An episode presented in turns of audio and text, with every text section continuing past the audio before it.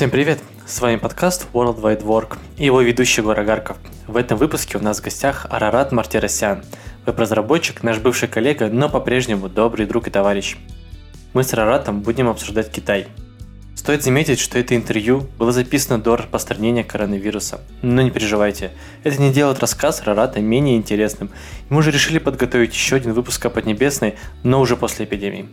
Наши соболезнования семьям ушедшим и пожелания наискорейшего выздоровления всем заболевшим. Держитесь, ребята. А теперь вернемся к Арарату. Привет, Арарат. Приветствую, Егор. А можешь поздороваться со всеми на китайском?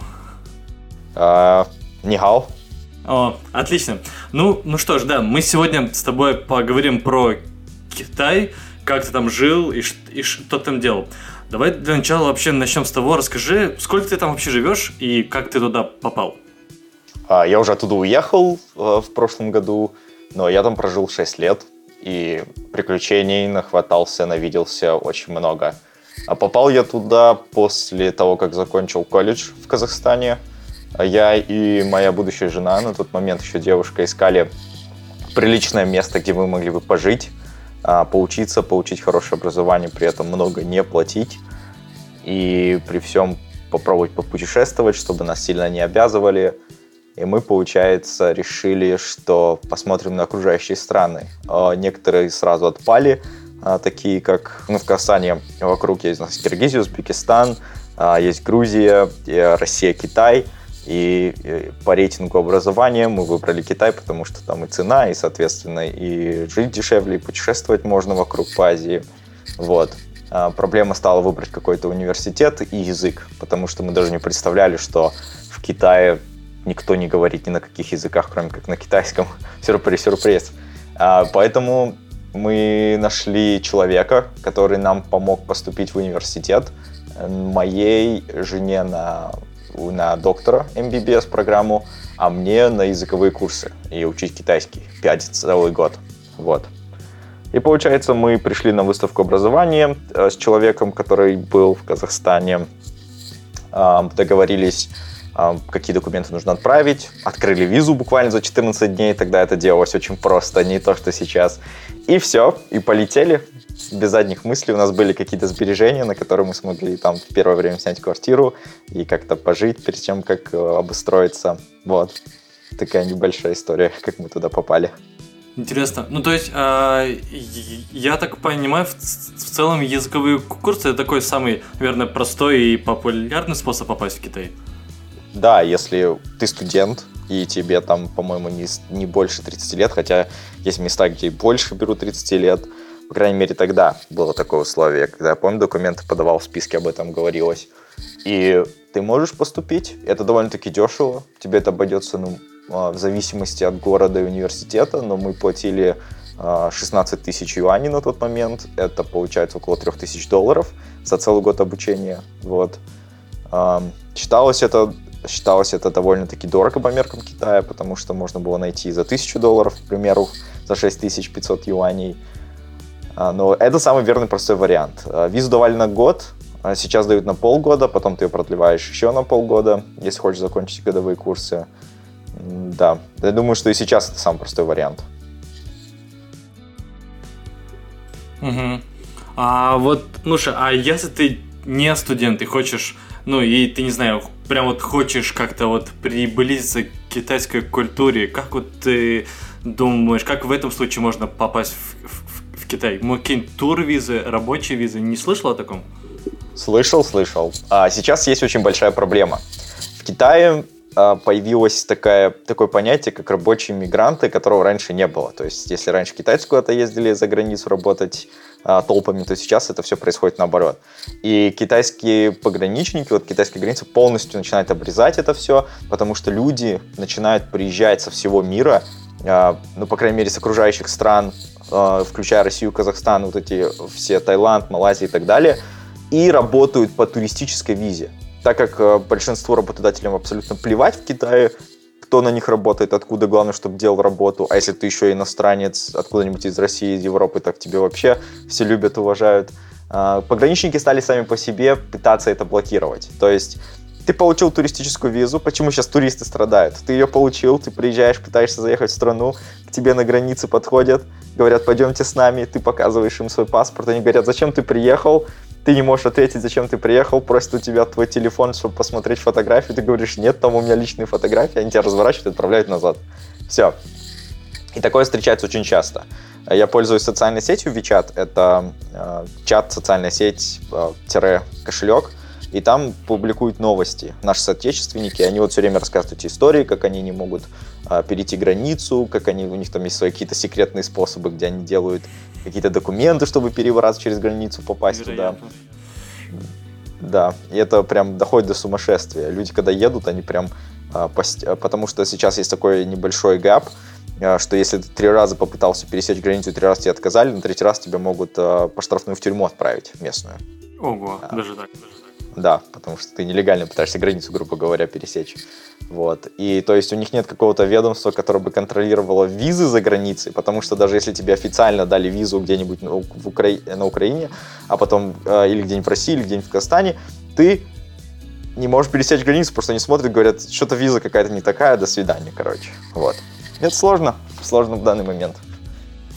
Окей, ну, видимо, китайский фаервол теперь начинает работать и на границе, скажем так. Слушай, а вот я, ты упомянул про, про вот, ну, про внешность ино, иностранца, да, что если ты русский и еще какой-нибудь, то как бы тебе все рады. А вот э, расскажи подробнее вообще об отношении к иностранцам, к, ну, то есть к, к, к, к европейцам и вот такого, ну, то есть э, белого цвета кожи, я не знаю, как это корректнее, наверное, будет.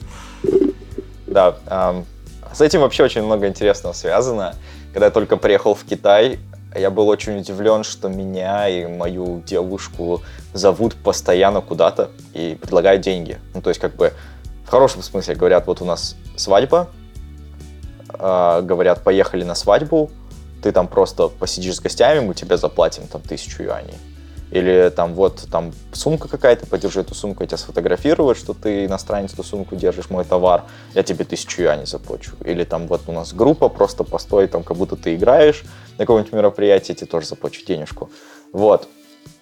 Нас это очень удивило. А, мы начали задаваться вопросом, и оказывается, все более-менее студенты из Европы, такие, а, как сказать, европейской внешности, высокие блондины, там, или вот такие, у которых прям белая-белая кожа, голубые глаза, зеленые глаза, там, коричневые, э, серые глаза и так далее, они прям Э, очень много зарабатывают. Вот это нелегально вот это все происходит. Почему все туда пытаются попасть?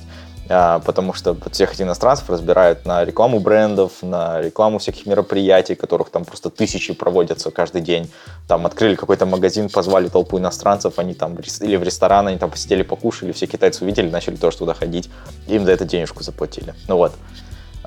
И это стало отличным так сказать, кормушкой для многих людей. То есть студенты туда приезжали, даже не учились, а, и просто вот ходили, деньги зарабатывали, назад отправляли, потому что ты мог просто за месяц как 3-4 зарплаты поднять, и это было прям какая-то нереальная магическая вещь, я помню первые 2-3 года. А потом, к сожалению, некоторые работодатели поняли фишку, что они могут нанять иностранцев, те отыграют им мероприятие, они вызовут полицию. Если полиция узнает, что э, иностранцы без рабочей визы работают, то их могут выслать из страны. И они начали вот этим пользоваться, и поэтому сейчас такой дисбаланс получился. Коварные Люди какие китайцы, ничего себе. Да, они просто а, поняли, и там прям есть целые чаты в чате, где иностранцы между собой говорят, что вот к этому не ходи, он там обманывает, там вот этот агент не, не, то, не то делает, он неправильно говорит, он типа вас может подставить, он может вызвать полицию. Ну, такая информация, короче, просачивается. Интересно. Слушай, а, а ты не знаешь, а почему вообще такое отношение к иностранцу? Ну, мол, если, вот как ты сказал, иностранец, да, там, поел в каком-то ресторане, то все начнут туда ходить. Они как-то, не знаю, а, считают иностранцев более, ну, как-то продвинутыми, что ли, или с чем это связано? Это, знаешь, это больше похоже на диковинку. Я даже не знаю, а, почему-то человек, иностранец, который рекламирует бренд, считается более э, я, рентабельным. То есть как бы человек с Запада выбрал наш продукт китайский, который все китайцы должны выбрать. Это вот я, я даже не знаю, с чем это связано, просто китайцы доверяют вот, вот таким вот рекламным, рекламам намного больше, чем если, например, там китайская модель будет это рекламировать. Вот. Да, сейчас у них появилась такая небольшая конкуренция, насколько я знаю. У них там есть э, Jibo, это что-то типа стриминговой мобильной платформы, э, и там есть блогеры. И вот эти блогеры сейчас стали задавать модные направления для одежды, вот прочего-прочего, и китайцы стали больше к таким людям прислушиваться, к своим блогерам. Ну, видишь, это как бы веяние, направление, с какой стороны, что модно и так далее. То есть, ну, последние, по крайней мере, 5-6 лет иностранцы были на пике. Угу. Интересно, это очень э, интересный такой момент, учит, учитывая, что большинство, э, ну как бы, э, большинство различных э, западных компаний стараются адаптировать свои товары под китайские рынки, а ты говоришь, что китайцы, ну, как бы в основном, ну, как бы выбирали товары, если им пользовался какой-то европеец. Интересно получается такой парадокс. А, когда, когда мы только туда приехали, а, я помню, я только начинал свою фронтенд карьеру, и я тогда подрабатывал на различные интернет-магазины, которые продавали э, телефоны, которые продавали вот всякую родовую технику. Mm-hmm. Я помню, как только Xiaomi появлялся. Вот, китайцы, они даже, ну, просто смеялись. Э, например, вот 5 лет, 6 назад смеялись, что вот Xiaomi, да, это никогда не сравнится там с тем же Samsung, или никогда не сравнится там с тем же Apple. А потом через 2-3 года, когда Xiaomi глобально захватил Китай, сейчас наоборот все как бы у них абсолютно мнение поменялось, то есть Xiaomi намного лучше, там на уровне компании везде э, форсится то, что вот не покупайте иностранные телефоны, покупайте только китайские продукты телефоны, короче, у них качество такое же, для этого им там э, эти льготы дают, компании сами закупают телефон своим сотрудникам, раздают, главное, чтобы ты, короче, не пользовался иностранной техникой. То есть какой-то момент все изменилось в обратную сторону, и поэтому сейчас эти иностранные компании, когда раньше они могли просто все завести, и народ бы это разбирал как горячие пирожки, сейчас нужно все подстраивать под них наоборот. Угу. Все изменилось. Забавно. Слушай, вот ты, э, ты упомянул, что в, ну, в Китае, ну, конечно же, то, что все на китайском это понятно, а как там вообще с английским языком, ну, как бы, а как вот ты по, как ты со своей женой по впервые там общался с местными, э, ну, да. Это было невероятно сложно. Это было ужасно. Я когда только приехал первый раз, я реально ожидал, что я найду кого-нибудь, кто говорит на английском, и я примерно начну хоть, там, не знаю, хоть еды смогу купить. И, и тут я понял, что даже еды не могу купить. И э, я приехал, даже сим-карту не могу купить, чтобы подключить интернет, чтобы воспользоваться переводчиком. Я ничего не мог сделать. Я, мы пять дней провели в отеле, нашли, мы привезли с собой книжку разговорного китайского, и вот по вот этой книжке разговорного китайского мы общались там с продавцами и так далее. Пальцами показывали, в телефон там показывали что-то. Короче, мучились очень сильно. Никто не говорит на английском абсолютно. Мы приехали в, а, в провинцию Хубэй, город Ухань.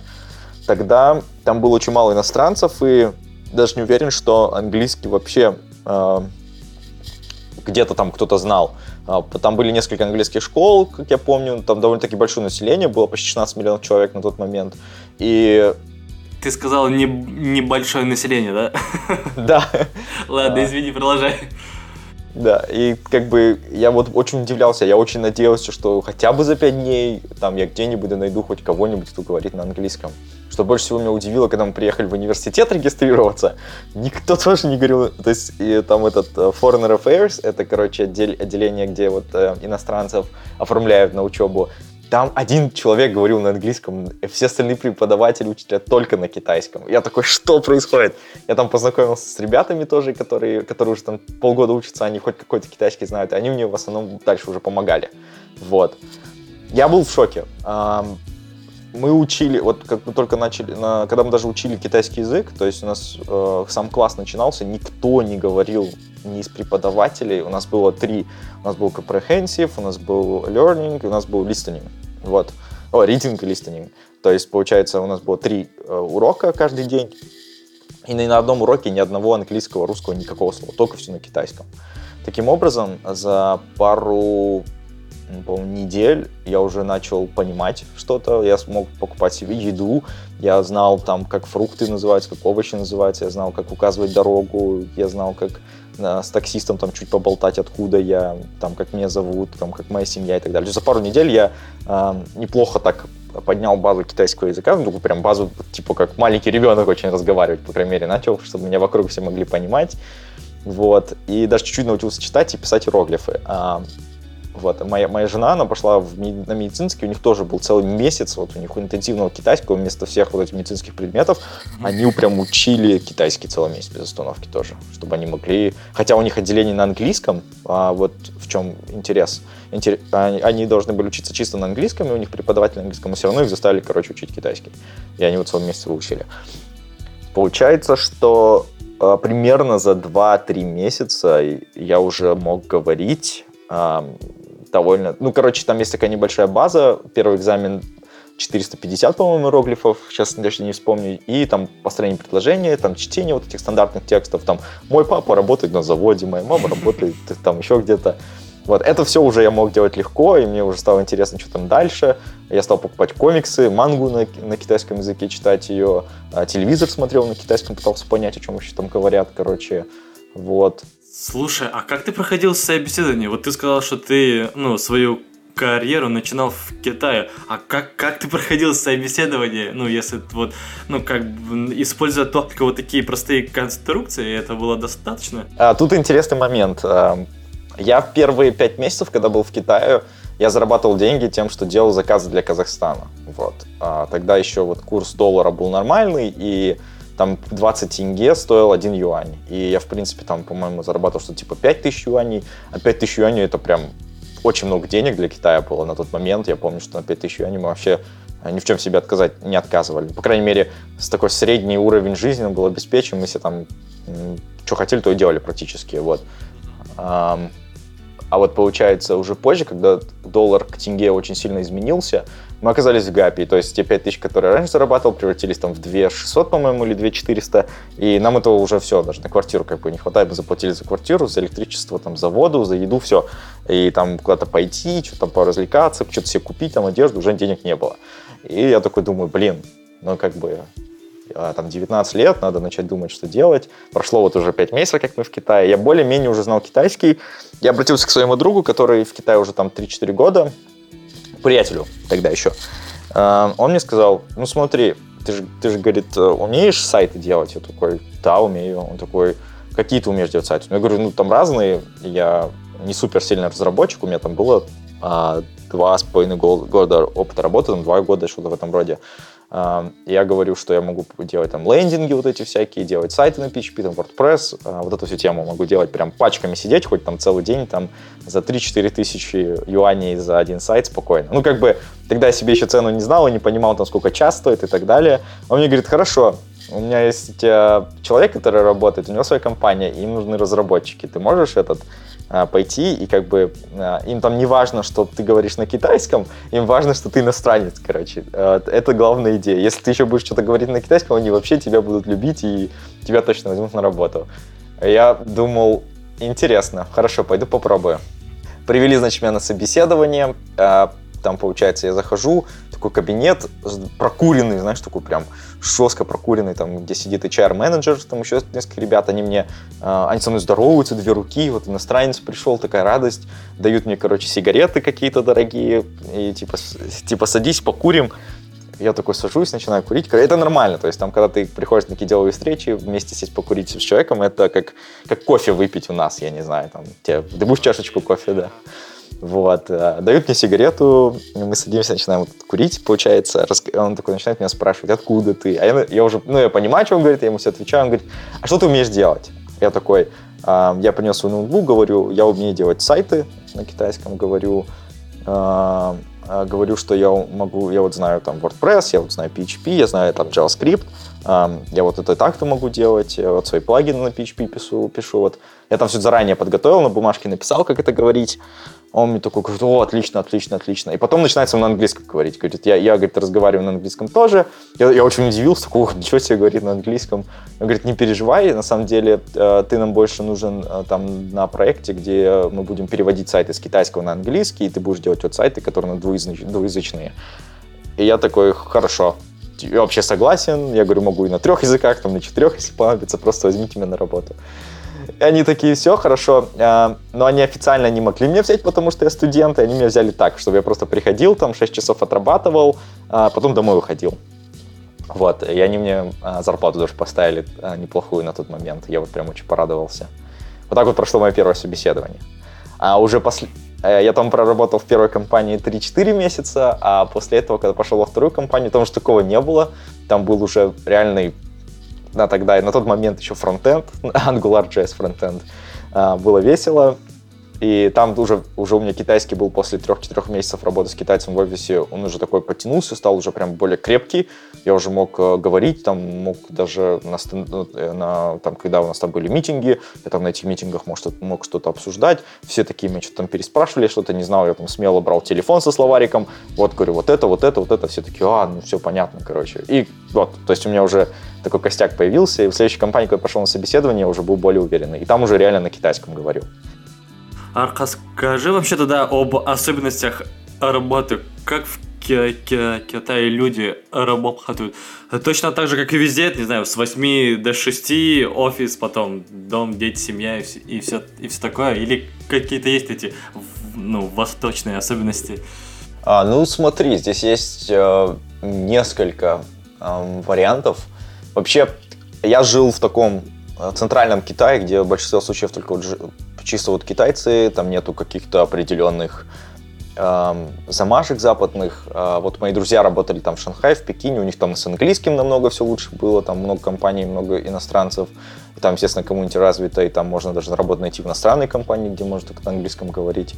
Вот. Э, и там, естественно, у них такой более западный стиль работы. Но я работал прям в сугубо, сугубо, сугубо китайских компаниях. В общем, все происходило так. А, ты приезжаешь на работу к 8 утра, а, получается, уже все китайцы сидят, они там в 7.30 могут прийти, и начинаешь работать. То есть э, ты приходишь, вот в первой компании, где я работал, это был огромный ангар. Ну, я прям вот не скажу как-то по-другому. Там, конечно, сидело человек, наверное, 500, может, 1000. Я, я, я, огромная толпа сидела в огромном ангаре. Э, там просто столы, столы стояли, компьютеры стояли, там все сидят, короче, курят, все накурено, и все, короче, вот работают, пишут. В одном общем ангаре невероятно. Да, он прям здоровенный, он там, я не знаю, если я вот, наверное, надо минут 15, чтобы с одной стороны до другой дойти пешком, короче. Вот. А, они похожи, знаешь, вот на старые заводы, которые разобрали, вот просто куча пространства осталось. Mm-hmm, да, я понял. Вот, в таком роде. А, и, получается, а, я приходил к восьми, там уже все сидели, мы начинали работать. Мне, например, давали а, задачу, вот есть страничка, там нужно все вот эти тексты перебрать, все перевести, короче, там в базе данных тоже все это зависит, там на PHP написать код, который это все выведет на страницу. Я вот сидел этим занимался, получается, ничего такого супер сложного не было.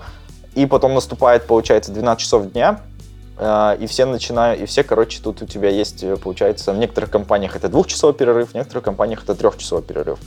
Вот. Я работал там, где люди брали трехчасовой перерыв, и они что делали? Они просто ложились спать. Вот.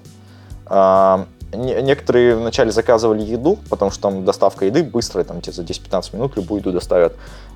А, вот, заказывали еду, кушали и тоже ложились спать. И спали вот до двух часов дня. Там, Прям на рабочем месте у да? себя или какие-то были специально? А, прям, прям там за столом? На столе. Да, на столе прям спали.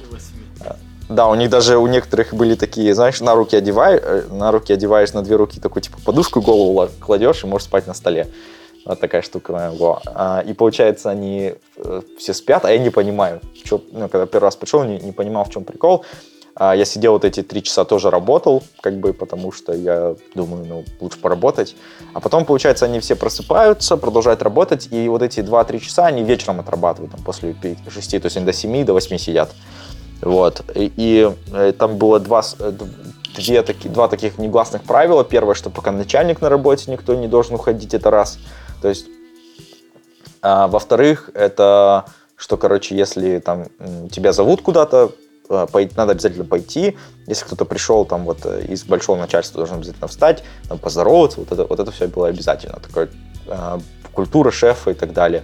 Плюс, э, когда у нас были митинги, нас всех собирали в одну линейку, знаешь, как в армии. И э, он, там, он там что-то говорит, мы настроены на успех. И все такие, мы настроены на успех. Вот. Вот такие вот вещи были. Я помню, это было... Ну, вначале мне было, это казалось очень таким странным, А потом прям я к этому настолько привык, что уже э, влился, и когда пришел в новую компанию работать, и там этого не было, я прям такой, ну, не настоящие китайские компании, они какие-то расслабленные, не очень хорошо здесь работают. Вот. Э, это вот такие были особенности. А еще, а еще было, э, что мне больше всего нравилось, что если ты, получается, работаешь усерднее всех остальных и так далее, и тебя ставят в пример, а, то тебе могут, например, повысить тебя сразу там через месяц, сказать, вот тебе прибавка, вот тебе другой стол, вот тебе другой компьютер, ты вот молодец, ты лучше всех работаешь. То есть прям вот сразу у тебя выделяют, это мне очень понравилось. И понравилось, что там есть очень длинные каникулы э, на протяжении года. Там отпуск ты не можешь взять сразу, как у нас там раз в году. Ты отпуск берешь типа, после определенного срока отработки. Каждая компания свою отработку сама выбирает. А, но при этом в году есть, получается, китайский Новый год, там куча китайских праздников, которые тебе вместе дают почти полтора-два месяца отпуска вот, в течение года, поэтому ты особо не паришься из-за этого. Вот. А ты успел нем- немного повыситься в, в звании своей компании, где ты работал?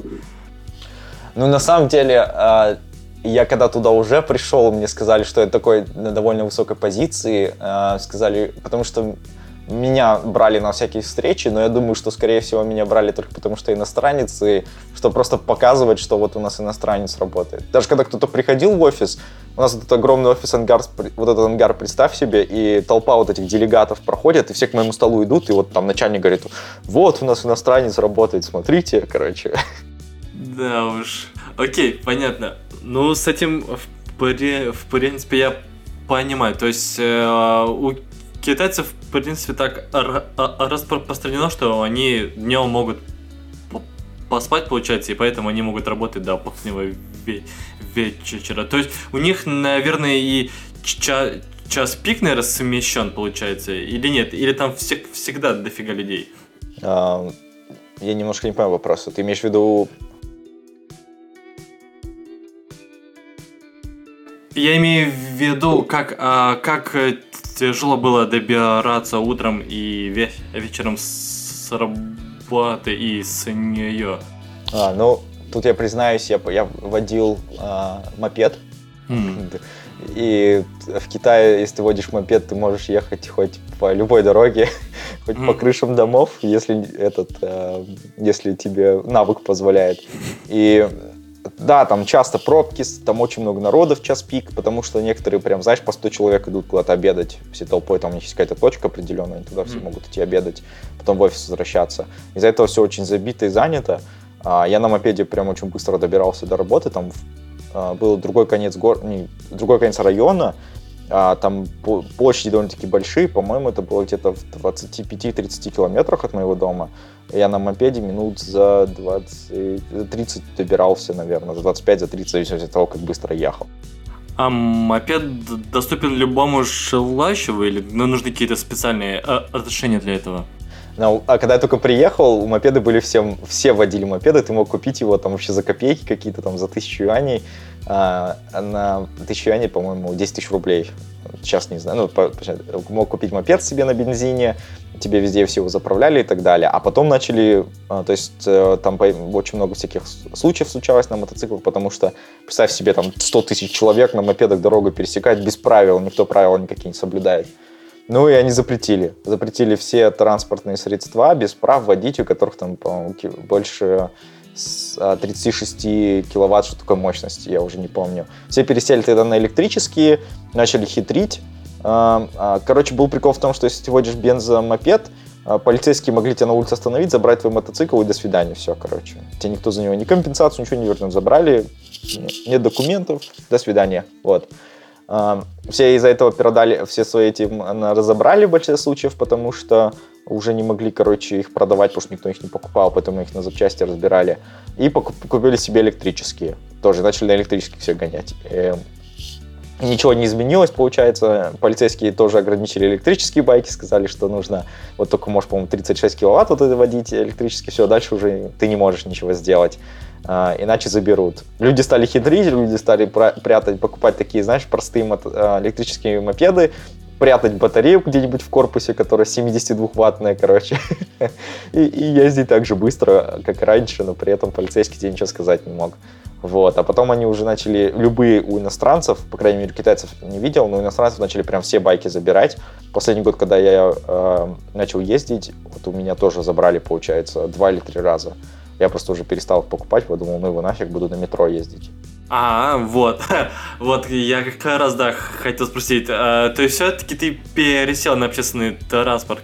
Как тебе метро в Китае? Ну, если там в сравнении с другими, в каких еще ты был, например, в странах метро? Так, ну я был в России, я, у нас в Казахстане тоже метро открылось, потом я был э, в этом, э, как в, в Европе был, получается, во французском метро я был, а, был в амстердамском метро, а, был в лондонском, лондонской подземке. И, короче, китайская самая прокачанная, на самом деле, но да, она, она такая самая, как сказать, навороченная и дешевая. То есть там стоит 2 юаня, это сколько это там, 20, 20 рублей, да, 20 рублей проехать стоит на метро. Вот, э, и получается, там, когда я только приехал в свой город, у нас была одна только ветка метро. Одна ветка единственная была, ее только построили, получается, и это была вечно забитая, потому что очень много людей ездило на ней. Э, но это намного дешевле, чем такси, тот же самое, и э, получается, и это диковинка, ну, для местных. То есть там все люди приходили в это метро, никаких культурных правил соблюдения очереди, эскалатора, ничего там такого вообще нет в помине люди просто толпой ринутся, там, вышел ты из вагона, не вышел, тебя обратно затолкают, короче. Вот. И они за пять лет построили 16 веток метро, весь город обхватили, все, э, даже ветки дотянулись до соседних городов, они просто с бешеной скоростью это построили все. И ты просто на метро можешь добраться в любую точку, вообще в абсолютно в любую точку, без проблем, за очень короткое время. То есть, например, если ты поедешь на надземном транспорте, ты убьешь час на дорогу на метро, ну, минут 15. Вот. Но в 9 утра это какой-то кошмар. Ты, ты спускаешься в метро, а, то есть ты покупаешь себе карточку, закидываешь на нее а, там какие-то деньги, это довольно-таки дешево обходится, но ты спускаешься в метро, во-первых, там очередь, чтобы на эскалатор попасть. Ты вот на очередь попадаешь. Я, я не знаю, в как, кто в каких городах вообще был, в принципе, а, но получается, а, когда когда ты вот в нашем городе спускался вниз, ты всегда попадал а, в а, ну, не знаю, на, вот где я именно жил, я в центре жил, э, попадал в очередь. Эту очередь надо было прождать, пока ты спустишься вниз на 5-6 этажей, потому что там они очень глубоко копали. Там вот сами станции метро в большинстве случаев это какие-то торговые центры, магазины, или они прям въезжают в другие торговые центры.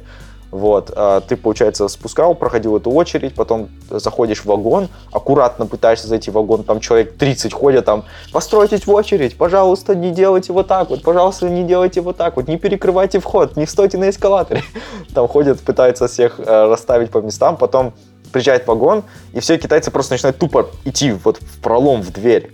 А, не, да, не давая выйти другим, те, кто только вот, получается, этот, э, из поезда выходит. И это такой кошмар ты, я такой как-то еще пытался пропускать людей, а потом, а, ну, когда ты сам выходишь, и тебя китайцы назад затаскивают, ты прям вот злишься с утра, прям такой, господи, хочется в Халка превратиться и кому-нибудь надавать из-за этого. У меня пару раз были даже конфликты, что мы там с китайцами пропихивались, я одного даже случайно толкнул, короче, там э, на спину упал, потом с ним долго стояли, кричали, вот. Ну, короче, да. Сейчас э, вот... Звучит ужасно. Да, но вот, по крайней мере, вот когда уже в последние годы, то есть как уже там сколько, 5-6 лет они на метро поездили, у них какая-то более-менее культура появилась, ну, вот в городе, где я жил, и они как-то там стали уже пропускать. По крайней мере, когда контролер рядом стоит, они пропускают народ. Когда контролера нет, они все так же продолжают, короче, делать. Окей, клево. А вот, кстати, к слову о прокатности, я тут э, вспоминаю всякие фотки, как, например, типа, э, э, люди, которые просят денег на улицах, они не просто там стоят, там, не знаю, со шляпой, с рукой, у них QR-коды, кат, что как будто бы вся страна такая прогрессивная в технологиях, тебе только нужен телефон, и ты можешь управлять всем. Вот расскажи, как это вот с твоей то, точки зрения, насколько там все вот реально такое прокачанное? Ну, э, так, когда я приехал, э, я очень этому удивился. Я очень удивился, что мне не нужна наличка, что мне только нужен телефон. а, и что мне достаточно одного приложения, чтобы платить за все, за любые услуги. Но тогда это еще не было настолько сильно развито, но это, по крайней мере, ты мог везде это делать. А, то есть у тебя был телефон, а, ты приходишь в какое-то место, там стоит QR-код, ты просто его сканируешь, вбиваешь свой пароль на телефоне или там этот, э, там что-то еще, там вот этот ключ, цифровой ключ, и, короче, ты за что-то платишь вот своей банковской картой, моментальные платежи, они там за секунду все проходят. Меня это очень сильно удивило. Но меня еще больше удивило, когда э, они разрешили всем бизнесам, абсолютно любому, даже частному предпринимателю, вот ИП, я не знаю, как там э, в России это называется, частный предприниматель, где ты сам себе компанию открываешь, сам на себя работаешь. Ну да, это вот. и есть ИП, все правильно. Да, э, получается, тебе тоже разрешили такое делать, и люди, которые на улице еду продают, там пирожки вот эти готовят, там бабушки, которые там вот эти всякие штуки продают, а, там утварь, утварь какую-нибудь, вот, они, получается, тоже все а, вот с этими QR-кодами стояли. А, потом музыканты на улице тоже с QR-кодами стояли. Попрошайки в метро ходили, там вот, а, у них там вот это распечатанный QR-код был, деньги так просили. А, и это вот прям такой, знаешь, Таким образом, я, я прекрасно понимаю, почему это прогрессивно так пошло, потому что так э, вот как бы государству контролировать наличность э, там полутора миллиарда людей довольно-таки сложно, правильно? И когда это все электронно, и когда у них вот эта вся система, видно, кто сколько денег получает, откуда все что приходит, это намного проще. Поэтому они вот очень много инвестировали, они инвестировали в, в компании, которые э, такие платежи решили сделать для себя. И сделали открытый API для банков, заставили все банки согласиться, чтобы у них была одна общая система. Вот это меня очень удивило. Чтобы исчезла конкуренция между банками, ты в любой банк идешь, у тебя абсолютно одинаковые условия. Вот. Ого, а, так, интересно. Да, и получается, я там завел себе 5-6 разных карточек, я даже не знаю зачем, я просто этот... А, если, например, у меня бывал момент, когда я свою карточку не то что потерял, а просто например, этот э, подключил к одному кошельку и потом захотел открыть второй кошелек, я просто шел, ходил, открывал другую карточку, подключал, на эти карточек было 5-6, а потом они это запретили, упразднили и разрешили, разрешали только карточку на иностранца открывать.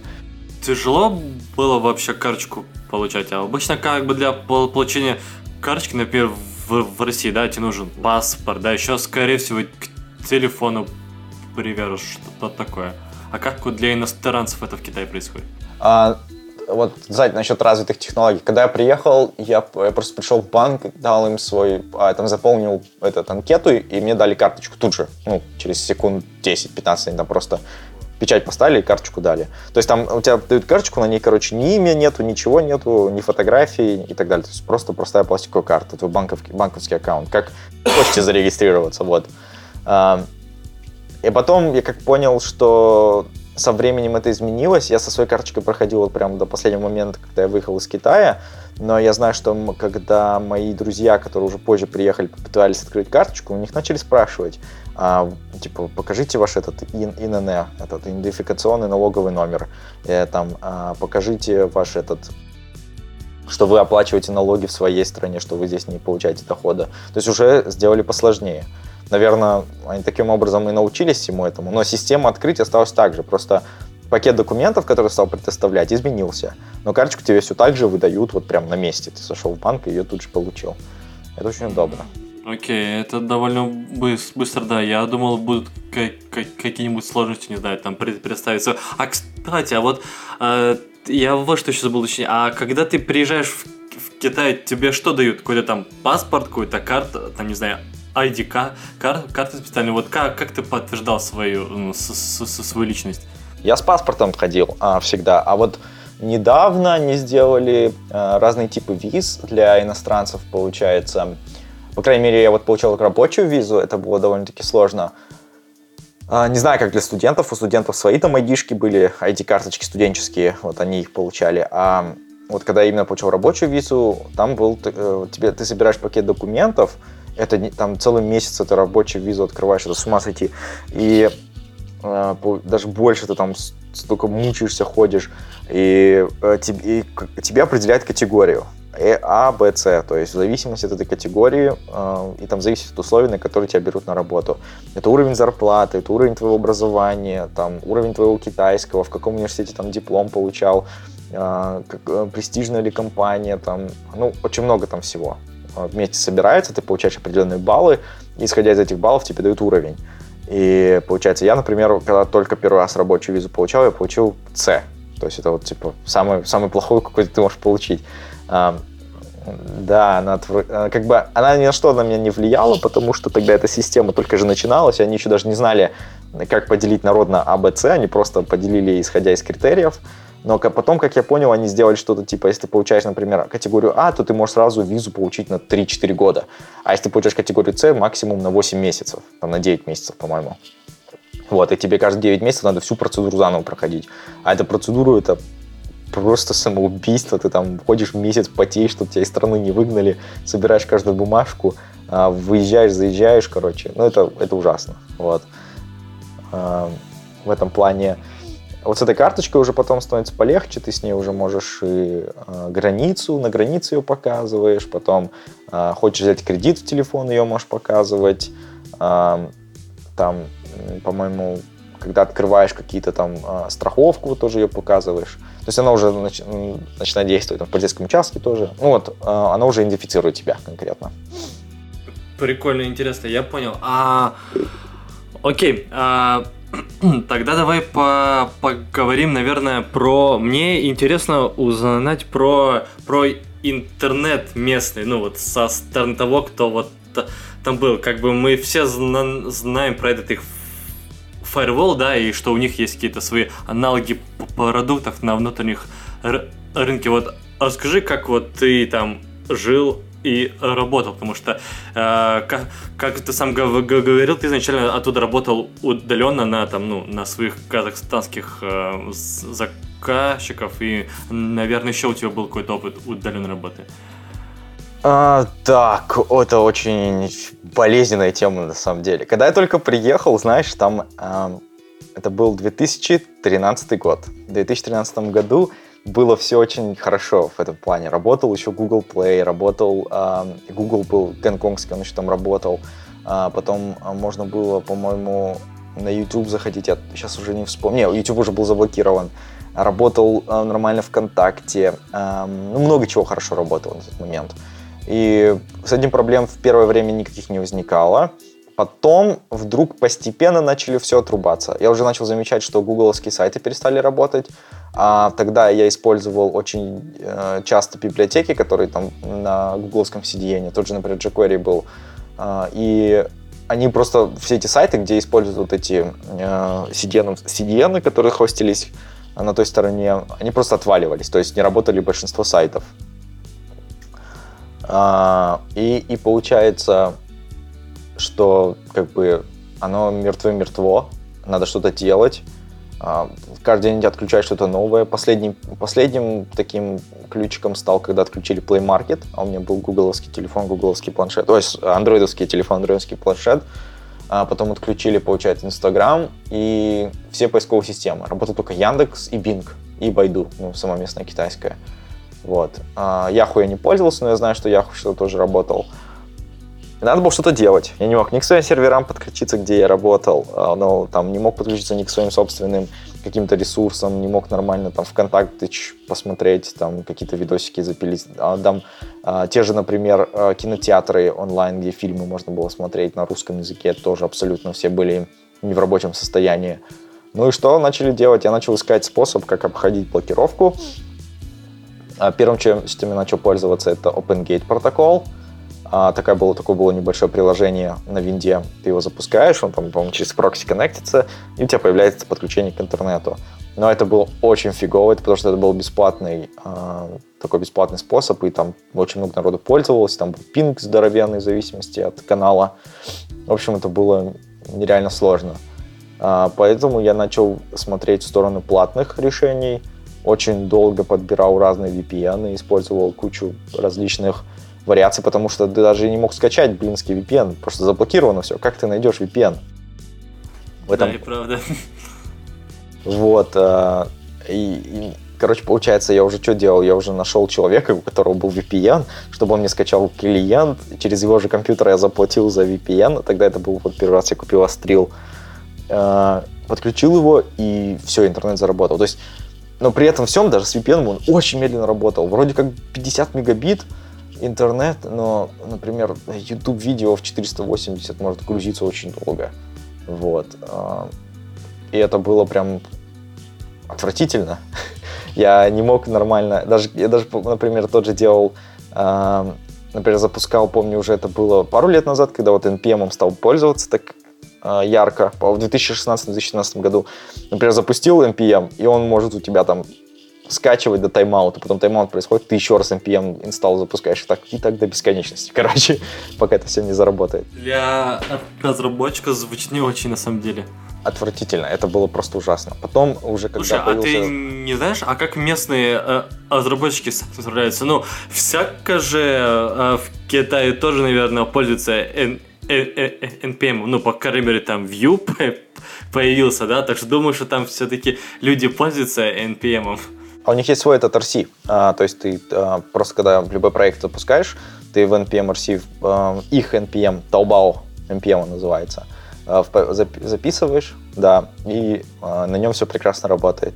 Но я об этом узнал слишком поздно. И плюс там пакеты, они, как бы это клон, который через VPN клонирует нормальный NPM, а, вставляет на их сервера, и, короче, хостится, и получается этот вот, они потом еще сделали э, китайский клон такой NPM, где ты мог свой собственный запустить э, э, этот package контроллер у себя на компе и через него там все кэшить, сохранять.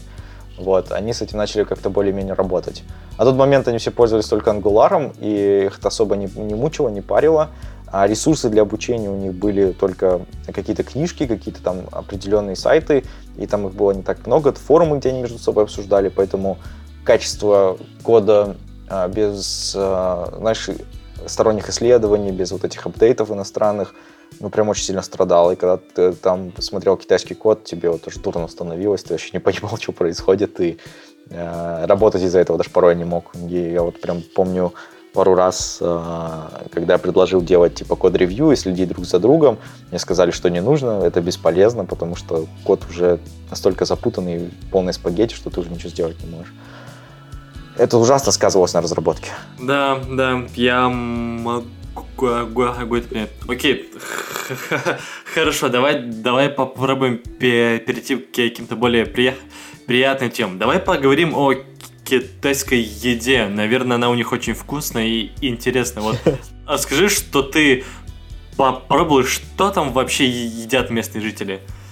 Так, в Китае еда очень доступна. Есть э, несколько, есть два локальных приложения, которые очень быстро и легко позволяют тебе достать любую практически еду. Это Meituan, и это э, вторая это Илыма. Вот. Это два китайских приложения, которые перевели э, поваров и рестораны на аутсорс. Вот они придумали эту ерунду. И получается, я в первое время ходил на ночные маркеты еды, когда я вот не знал про вот эти все доставки и так далее, и просто пробовал все подряд. Ну вот что тебя больше всего зацепило? Прям вот что, что можешь вспомнить? А, получается, было так. А, я когда первый раз пришел, я вот увидел а, очень много маленьких столов, помню, и помню, я увидел много прилавков, где люди готовили еду. А, у них там были вот эти газовые баллоны и такие маленькие тележки, на которых просто а, вот, что-то типа мини-барбекюшниц было.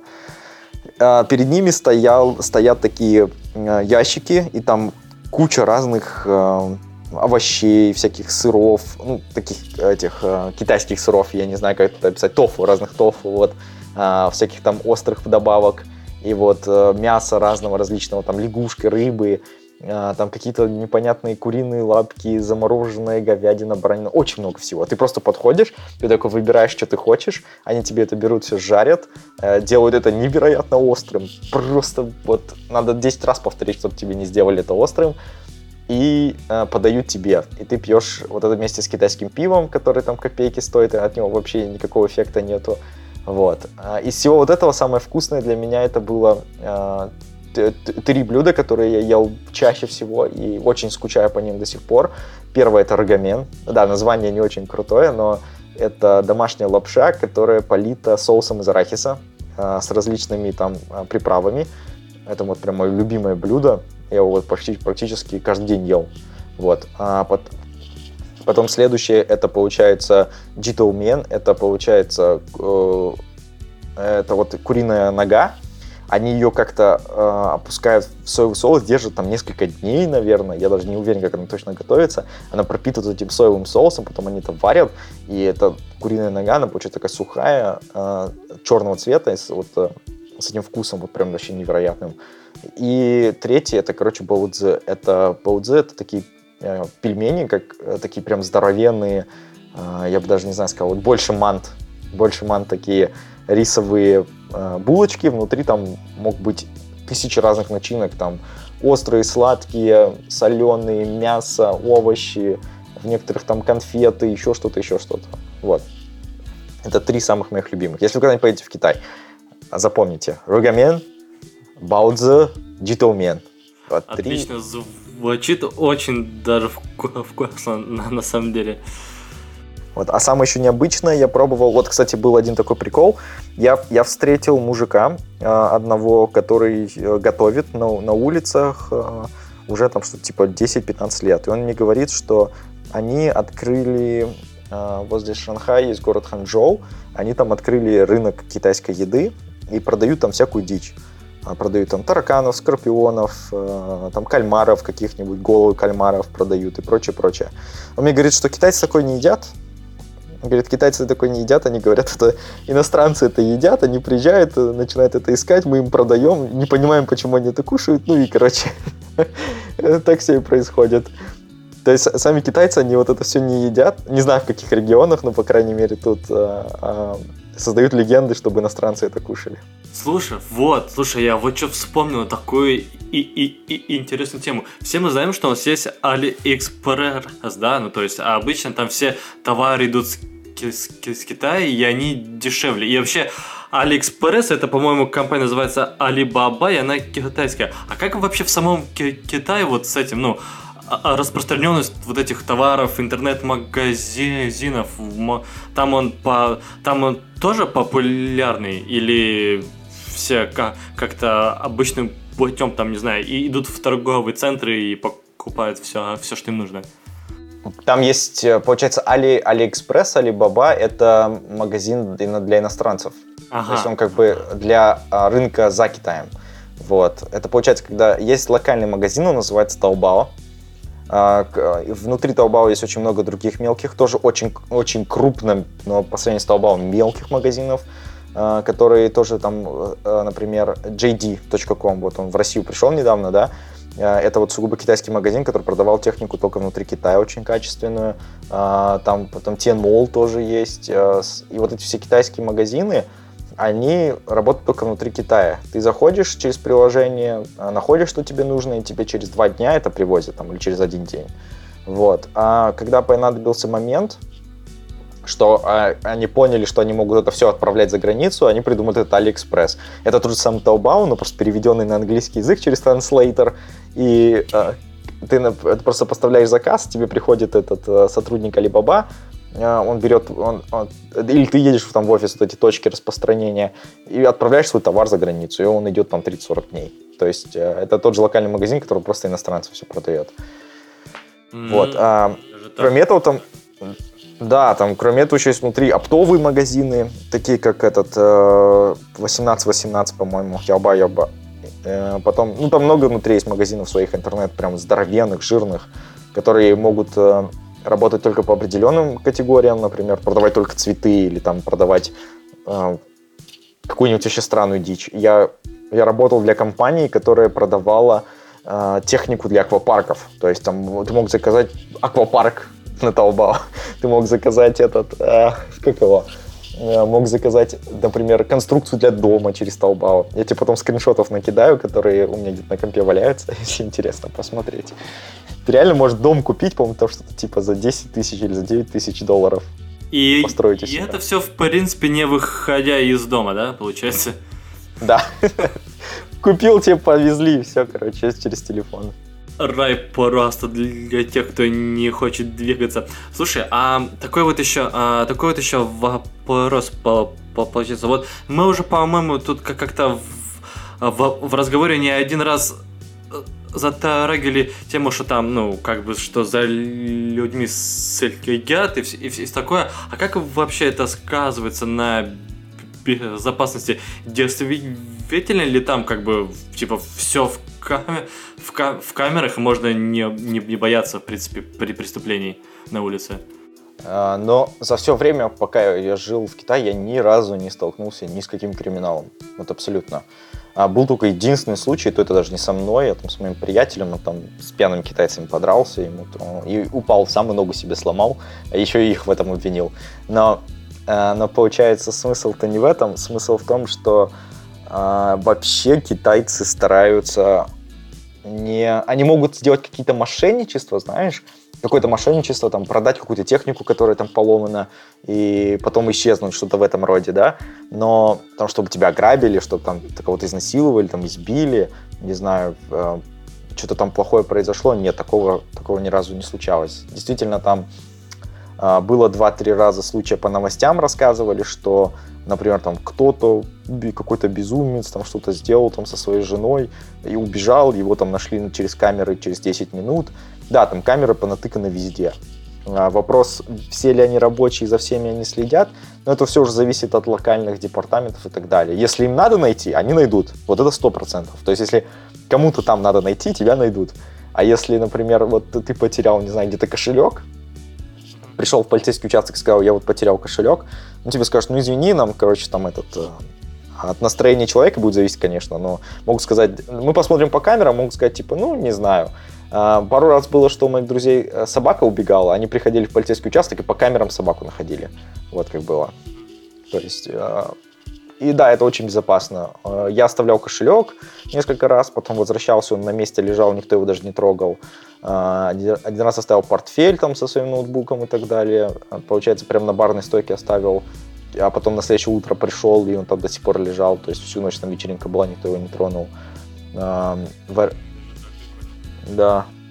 Там, там очень много всего. А, и плюс у них там очень сильная пропаганда в этом плане. Они, короче, в метро крутят ролики, а, по, везде на экранах крутят ролики, там, например, вот это карман и воришка, а, ты можешь просидеть 10 лет в тюрьме, а можешь 10 лет поработать на государство и стать очень богатым человеком. Ну, и такие вот пропаганды идут.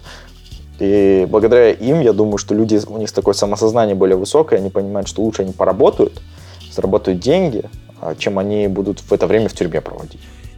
Я, кстати, сейчас слышал вот э, по поводу заработания денег, что для китайцев денег, деньги это прям практически главное мерило счастья. То есть, и, то есть, ну, то есть вот, как ты, ты сам говоришь, поработай, будешь богатым, и что вот богатство это прям какая-то цель для них, типа стремление.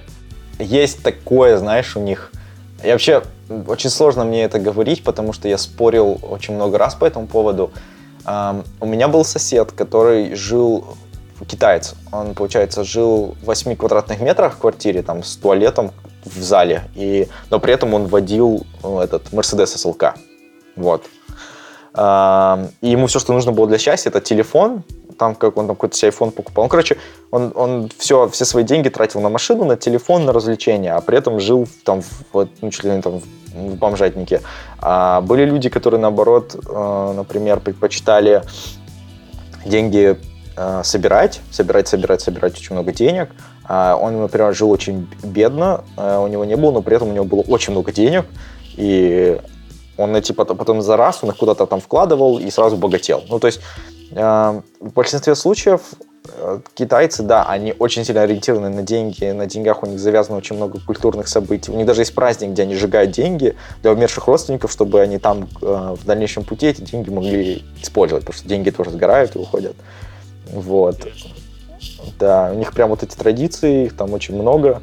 Э, я считаю, что даже когда я там жил, я тоже сконцентрировался только на том, чтобы деньги зарабатывать. Вот там такая обстановка, понимаешь?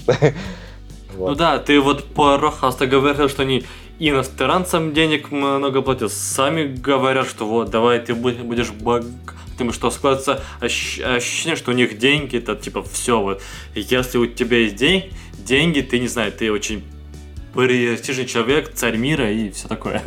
Да, это очень э, такое веское, да. И очень много каких-то богатых китайцев в Китае, вот прям там очень много и бедного населения, но богатых очень много. Там все ездят на хороших машинах, все хорошо живут, э, ходят там в дорогие рестораны. То есть как бы очень-очень э, гордятся вот тем, что они богатые. И они очень любят показывать вот свое богатство. Они вот прям любят это афишировать.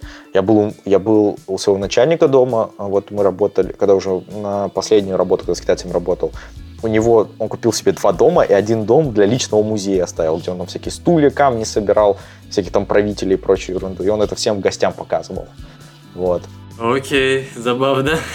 Да, даже есть вот эта традиция, что это они сигареты дают, да, и обычно они, э, вот мои коллеги на работе таскали с собой две пачки сигарет. Одну очень богатую, такую дорогую пачку сигарет, которая там может стоить 50 юаней. И, а сами курили сигареты за 10 юаней. И когда они кого-то встречали, какого-то человека, такого важного, они давали ему сигарет за 50 юаней. Вот, чтобы показать, что вот, ты, ты для меня много значишь, вот тебе мои самые дорогие сигареты. И вот это как бы... А китайцы знают, там, дорогие сигареты, у них золотые фильтры, ну, такого золото позолоченного цвета.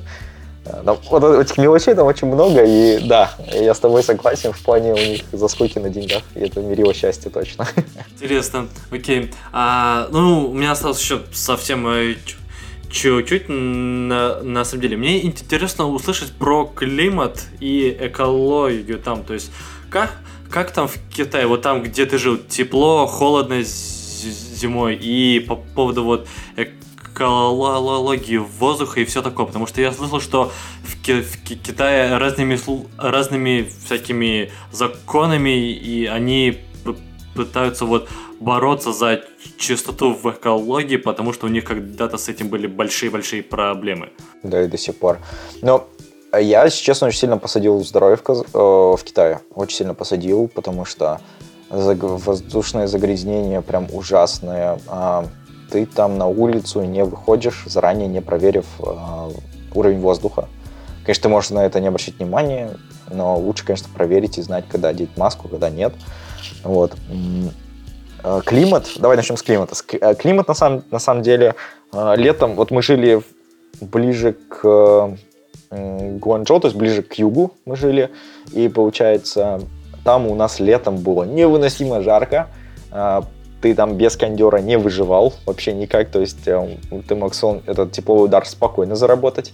А, а зимой было ужасно холодно, и опять же тебе нужно было включать все печки дома, чтобы как-то согреться. Но, но всегда на улице зелено, то есть там всегда на улице чисто, зелено и красиво. Ну, то есть как бы они это искусственно что ли делают, то ли что, но прикол, прикол в том, что погода выглядит одинаковая. Если, если нету смога, то все выглядит хорошо. Вот. А, и получается, там, там такое центральное отопление, понятия там нету. И там а, также у них окна такие, как бы сказал, как э, продувают очень сильно там окна, они такие все на распашку. Если там где-то ты увидишь стеклопакет, это очень круто. Вот. А, и получается, что они, сами китайцы, они особо не топят зимой кондеры, потому что электричество дорого будет выходить, если все время кондер включен держать. И они этот в куртках дома ходят. А летом они прям вот этот вентиляторы кучу включают и с ними живут. Кондер слишком дорого для некоторых. А, ну, было прям ужасное. Было, по-моему, 40 градусов жары, где-то э, там влажность стопроцентная зимой, и там даже если минус 5 градусов, ты чувствуешь, как будто минус 30. Вот прям у тебя вот вся одежда намокала, и вот она замерзала, это было ужасно, короче. Это раз. А, а вот сам, само загрязнение, да, это потому что они понастроили заводов в свое время, очень много разных заводов, и из-за того, что эти заводы много вырабатывают э, дыма и вот прочего, когда они прям работают на максимум, они, получается, загрязняют все. Дышать невозможно, надо ходить либо в маске, либо а, очиститель воздуха дома иметь. Как вот кондиционер, как печку, как там посудомойку, ты должен иметь очиститель воздуха. Иначе вы болеть будете вечно. Вот. А потом, получается, они начали внедрять законы. По этим законам заводы не могут находиться возле города там ближе, чем на 50 километров. Вот. А города расширяются уже все время, и этим людям, которые эти заводы владеют, им приходится все время двигать свои заводы еще куда-то вперед на 50 километров каждый раз, когда город расширяется. А в таких масштабах это стало большой проблемой. Поэтому, когда пятилетка закончилась, по-моему, в 2014 году, не буду врать, не помню точно, а, у них пошло, а, получается, приоритет уже не на производство, а на предоставление услуг. По закону они отказались от производства, они повысили налоги на производимые продукты, сказали двигать свои заводы там в Таиланд, куда хотите, короче, из Китая. Вот есть грин-зоны, где вообще нельзя заводы никакие запускать. Там в Пекине, там где-то в каких-то районах возле Пекина сказали, только вторник, суббота, там можно заводы работать включенными держать, в остальное время нельзя, получается. И стали бороться за это. И очень, очень сильно, и до сих пор борются. А, ну, по крайней мере, последний год, когда уезжали, там а, вот процент воздуха хороший был, зеленый, а примерно почти держался 50-60 дней. Это было вот что-то такое невероятное. А, ну вот, э, слушай, а вот э, если ты уже стал чувствовать, что у тебя стало проседать здоровье, ты обращался к местным врачам или, или не, не успел испытать такого опыта? Я обращался, очень часто обращался. А, это, это такая отдельная история. Короче, э, мы избалованные, мы избалованные нашей врачебной, как бы плохо не отзывались о, от российской системе, э, там, о казахстанской, но мы очень избалованы в этом плане. Мы идем в больницу, и мы полагаем, что врач нам там обязан, что вот мы, что у нас будет этот, этот разговор, при, там, приватность, все такое. Это все для китайцев этого не существует. То есть ты приходишь в больницу, где кроме тебя еще 50 тысяч больных людей. Там больницы, как, я не знаю, как огромные торговые центры по 5-6 зданий по 20 этажей, короче. И там везде эти отделения работают. Ты идешь какой-нибудь, не знаю, в какой-нибудь, э, там говоришь, у тебя живот болит, да? При, э, идешь к врачу, тебе говорят, вот, беги на тот-то этаж, там-то сидит такой-то врач, э, дождись очереди, и ты типа попадешь. Ты приходишь на этот этаж, смотришь огромная очередь и очередь заканчивается внутри кабинета врача. То есть сам кабинет врача набит людьми. Там человек 15 внутри кабинета стоят и слушают, как ты разговариваешь с доктором о своих проблемах. Вот. Ты отстаиваешь всю эту очередь, неважно, у тебя там отваливается нога, рука, голова. Заходишь в этот кабинет, там сидят все эти уши, там, не знаю, представь, ты пришел там с каким-нибудь геморроем или еще с чем-нибудь, и ты такой на весь, и ты так с врачом, типа, у меня там вот такая вот проблема. А вот врач такой, что? Какая у вас проблема? Начинает орать на тебя, и вот, и вот эти вот разговоры начинаются. Это ужасно. Но лечат, вот лечат они очень хорошо. Эм, в плане самой медицины, качества какое-то лечение получаешь, после того, как ты вот пройдешь через вот этот весь неудобный для нас иностранцев вещи, то ты получаешь очень хорошее лечение. Там э, мы делали операцию на нос, потому что нос сломал, отлично сделали. Потом э, у меня были там камни в почках, мне тоже их вывели вообще безоперационным методом, тоже отлично было. Блин, лекарства тоже там. Звучит, звучит круто. Да, и лекарства там тоже такие, знаешь, они больше не на химии построены. А там в большинстве случаев тебе делают э, капельницу, и там, ну, короче, ты, ты когда вот сильно заболеваешь, капельница там два-три раза проходишь, и как бы все. Вот. У меня несколько друзей там со своими женами рожали в Китае, они предпочитали рожать в Китае, а не э, в своих странах, не в России, не в Казахстане, короче. Вот. Да, окей, ну хорошо, давай, давай теперь закончим, наверное, на позитивной ноте. Ты упомянул про всякие национальные праздники, ну и, конечно же, про китайский Новый год. А, а расскажи, что такое китайский Новый год и какие там бывают праздники, что вообще там веселого, веселого-то в Китае происходит в этот момент? А, так, китайский Новый год – это самое большое событие, которое происходит в Китае, кроме Дня Республики. А, китайский Новый год – это примерно 7 дней постапокалипсиса. Сейчас объясню. А, в общем, на протяжении 7 дней в Китае наступает мертвая тишина, так как в городах в большинстве случаев работают люди, которые не живут в городах, то есть их родственники, они живут в других местах, более мелких деревнях или еще где-нибудь, и города на момент праздников, то все разъезжаются. То есть все на поездах, на самолетах улетают в свои города, в свои, на свою родину, грубо говоря, и города пустеют. Получается, у всех праздники. Не работают супермаркеты, не работают э, рестораны, не работают магазины. Только работают иностранцы, вот где работают, или там, может, какие-то прям супер э, задротные китайцы, которые решили подзаработать на праздниках, они остаются открытыми. Но в большинстве случаев все мертво. Лучше заранее закупиться продуктами, там, всеми нужными вещами на ближайшие 7 дней перед праздником, чтобы спокойно их прожить. Э, прожить. Но при этом проводятся различные мероприятия, парады, а, там э, всякие концерты на площадях, ну такое увеселительные мероприятия проводятся. Но это больше семейный праздник. Один раз мне довелось поехать в китайскую семью и посмотреть с ними, как они там празднуют вот китайский Новый год. Это было здорово, там они собираются с семьей, они там пьют китайскую водку, они так все весело общаются, разговаривают, смотрят вот эти концерты. Очень здорово было. Вот это китайский Новый год, это один из самых таких красивых праздников. А, плюс там они вот украшают все свои двери, вот как мы на Новый год любим, гирляндами и вот прочими. Они только всякими иероглифами красными украшают, которые там счастье, здоровье, а, с надписями разными, там привлекают как бы в дом и, и всю плохую энергию выводят. Вот. У них там много поверий есть по этому поводу. И там в зависимости, по-моему, от праздника, но в большинстве случаев там 10 дней выходных, ты вообще ничем не занимаешься, просто отдыхаешь, расслабляешься. Но кроме этого, есть еще важные праздники, например, а, День Республики. Он вообще празднуется как не знаю что. А, я один раз поехал в Шанхай на День Республики, я об этом очень сильно пожалел, потому что там Шанхай был настолько забит людьми, что ты не мог нормально двигаться, ты как будто в реке все время народа плавал. А, и там салют без остановки целый час был, а, было очень много всяких вот этих э, продавцов на улице, которые что-то продают, там различные а, портреты, там статуэтки, вот это все, флаг, флаги продают.